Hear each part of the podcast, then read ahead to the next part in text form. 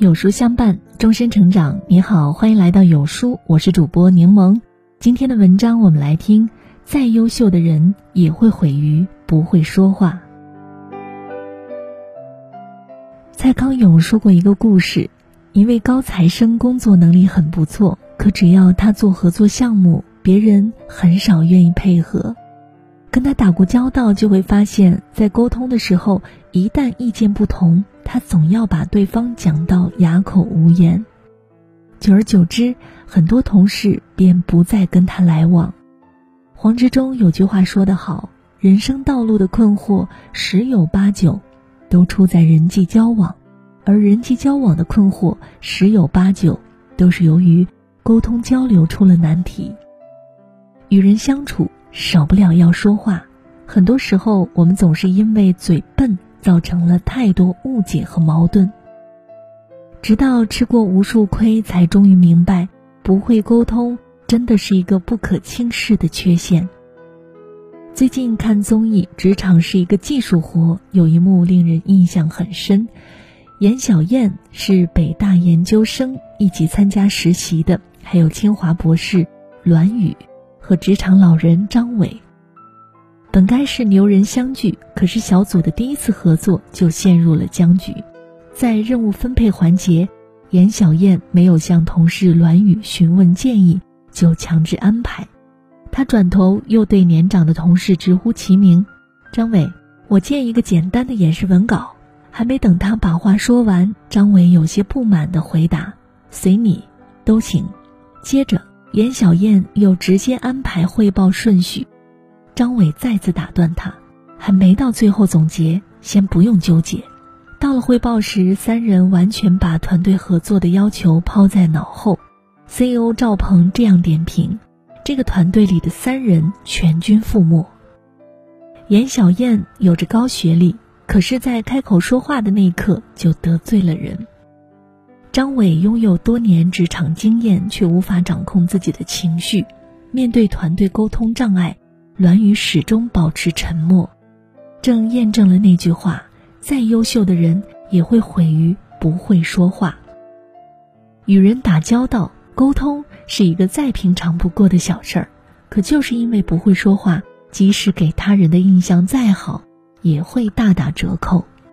公司会议上，因为表达观点磕磕巴巴，让气氛陷入尴尬；跟孩子交流时，不停的讲大道理，让孩子很难听进去；和爱人在一起，本来就是关心，最后话说出口全成了指责。正如关键对话中的一句话：“大部分影响生活的事情，你仔细研究就会发现，都是沟通不善而导致的。”要知道，你说出去的每一句话，既能成为递出去的名片，也能成为栽跟头的绊脚石。学会沟通，是我们这一生必不可少的修行。曾在知乎上看到一个问题：和会说话的人交流是什么感受？一个高赞的回答是：舒服，无压力。从话说出口的那一刻，情商的高低就可显现出来。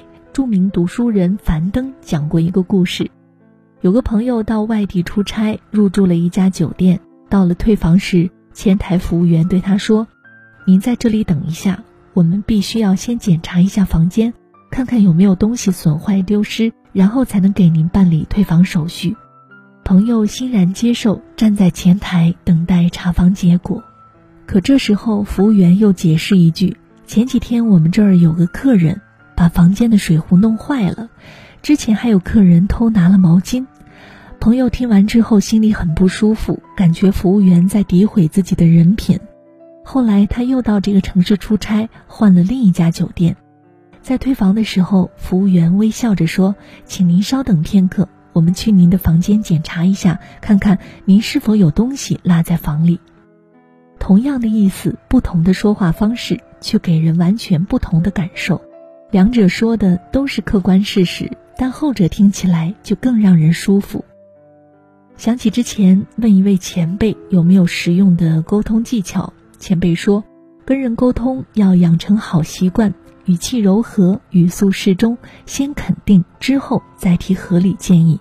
的确，沟通是一门艺术，就像学成法师说的：“你说的话其实就是别人眼中的你。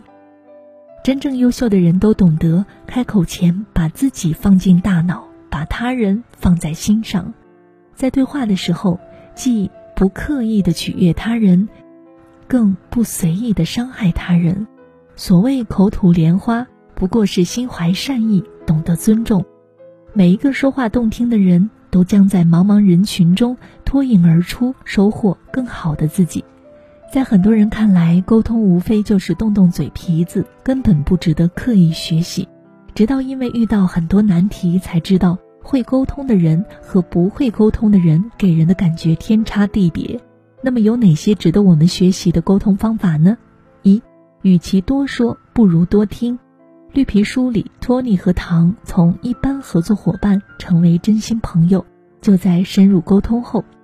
托尼听唐说起他的家庭和经历，逐渐理解了他的孤独，而唐也放下了架子，倾听托尼对生活的见解，开始接受一种全新的活法。生活中所有的沟通不是观点的交锋，而是心灵的交流。倾听他人的内心，给出合适的反馈。真正的沟通都是从倾听开始的。二，调整说话的音量，每一句话的温度。沟通的双方都能真切地感受到，你夹枪带棒，他必然也火药味十足；你娓娓道来，他也能和风细雨地讲述。当你管理好自己的情绪，把握话语的温度，在沟通里你就赢得了先机。我们的沟通目的从不靠音量达成，但做人的气度却靠音量成就。三，换个更好听的方式说话。从现在开始学习更好听的说话方式，他人也更听得进去。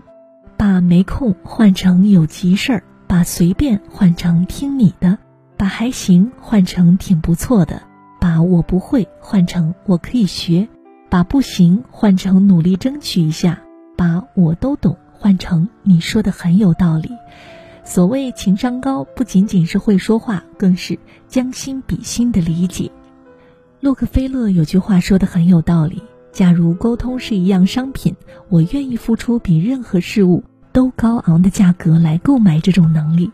行走一世，一张会说话的嘴，能让我们在生活中好运连连，如鱼得水；而那些不会沟通的人，总是在无形中为自己筑起一道道围墙，困在其中。沟通是我们需要用一生修炼的本领。点个再看，愿你我。都能好好说话，让对方感到舒服，为自己赢得运气。好了，今天的文章就跟大家分享到这里了。如果你喜欢，记得在文末点亮再看，跟我们一起留言互动吧。另外，长按扫描文末二维码，在有书公众号菜单免费领取五十二本共读好书，每天都会有主播读给您听。或者下载有书 App，海量必读好书免费畅听，还会空降大咖免费直播，更多精品内容等您随心挑选。我是柠檬，明天同一时间不见不散。